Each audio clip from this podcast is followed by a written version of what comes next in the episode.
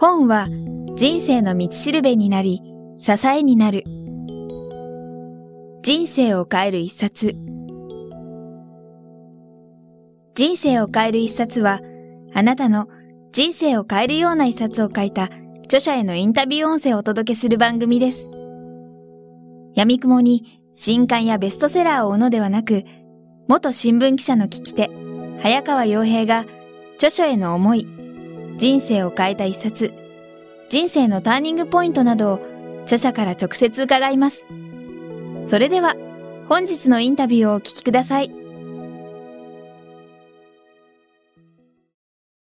もう一つ、えー、はい、質問いただいてます。これちょっと、えー、今までの質問と違うんですけども、青山さんという女性の方からいただいてます。えー、今まで、えー、海底で多くの核実験が行われてきたと聞きます。その時に出た放射性物質はやはり海中に広まっているのでしょうか？また、核実験は地球の地殻変動に影響を与えるのでしょうか？地震へ影響を与えるのでしょうかというご質問いただいています。全部あの、小出先生専門の分野とかちょっとわかんないですけども、お答えできる範囲で。核実験はですね、海中でやられたのはそんなに多くないです。あそうですかはい。大気圏内の核実験というのも、まあ、たびたびありましたし、ビキニのような、サンゴ礁のような海でやられたものもありますし、それからある時期以降は、地下核実験という形で、地下に穴を掘ってやるという方式が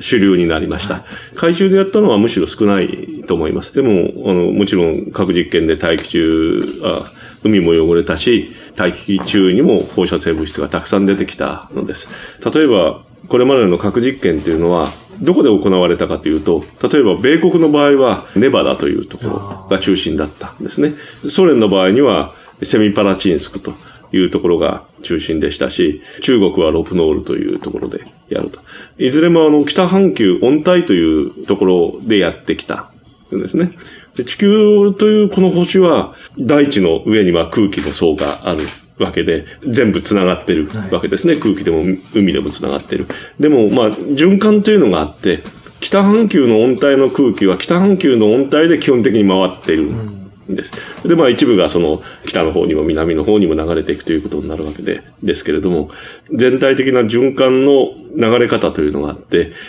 大気圏内核実験で行われた放射性物質というのは、北半球の温帯というところに基本的に落ちているですね。で日本も北半球の温帯というところにありますので、日本にもこれまでの大気圏内核実験の放射性物質が落ちてきていたですね。はい、その落ちてきていた量がどのくらいかというと、何十年か続いた大気圏内核実験の総量で1平方メートルあたり5000ベクレルぐらいなんです。ところが今、福島第一原子力発電所の周りでは、1平方メートルあたり何十万ベクレル、何百万ベクレルと、たった1回の事故で落ちてしまったし、中通りにしても、1平方メートルあたり何万ベクレル、6万ベクレルをほぼ超えるというような汚染を受けている。つまり何十年も続いた大気圏内核実験全部を合わせた汚染量の桁違いのものが今、福島県を中心にして落ちてしまっているという、そういう状況です。で、その後はもう一つご質問あったと思いますけど、核実験をやって地震に影響があるかということですけれども、どういうニュアンスかなと思いますけれど、核実験をやれば地震が起きます。あ、そもそも。はい。それによって、はい、核実験場なんかは、例えば地盤が陥没してボコッとクレーターのような穴ができたりするということも起きるわけですね。ですから、むしろその、地震を観測することによって、どっかの国が核実験をやったことは検知できないかというようなことをずっとやってきているわけで、もちろん核実験は地震に関係しています。ただ、人間ができる核実験というものは、地球というこの星の自然が引き起こす地震に比べれば、ほんの微々たるもの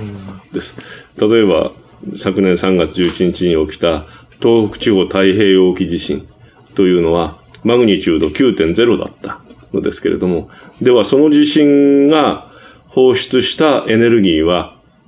一体どのくらい多かったかというと、広島原爆の3万発分だ。3万発はい。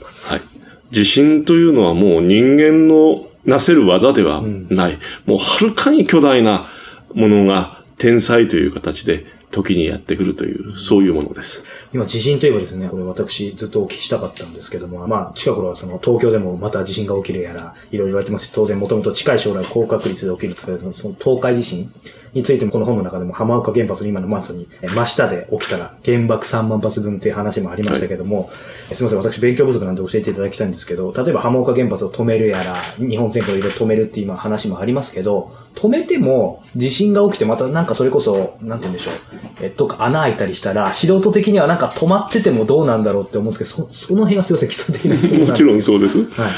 原子力発電所というのは、ウランを核分裂させてエネルギーを取り出すという機械ですけれども、はいウランを核分裂させてしまえば核分裂性生物という、いわゆる死の灰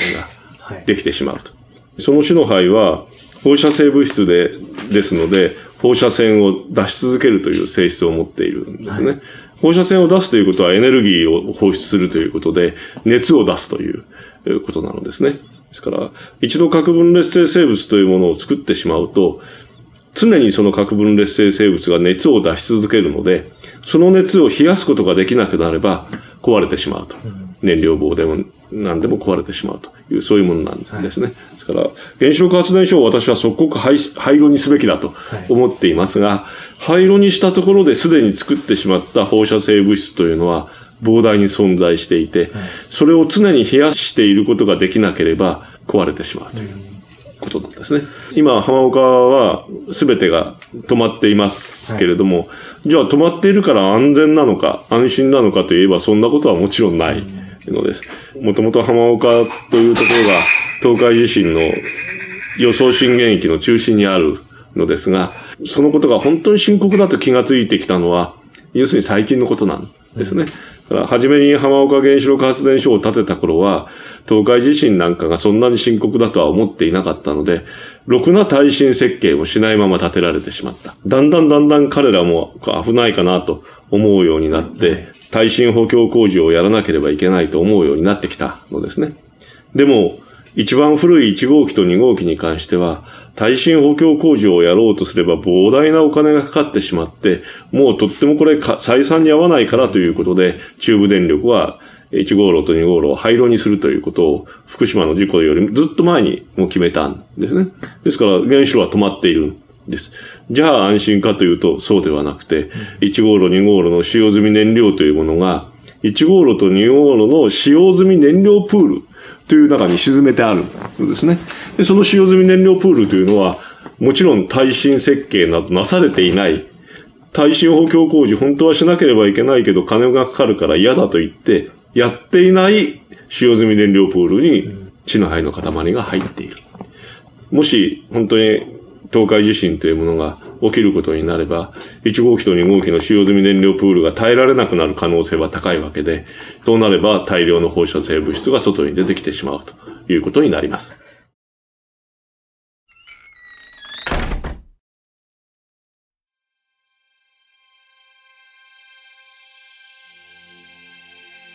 本日のインタビューはいかがでしたか？渡辺美希さんや茂木健一郎さんら、過去にお届けした100人以上の著者インタビューは、すべて人生を変える一冊のサイトより無料でダウンロードできます。もっとインタビューを楽しみたいという方は、ぜひお聞きください。サイト URL は、kiqtas.jp スラッシュ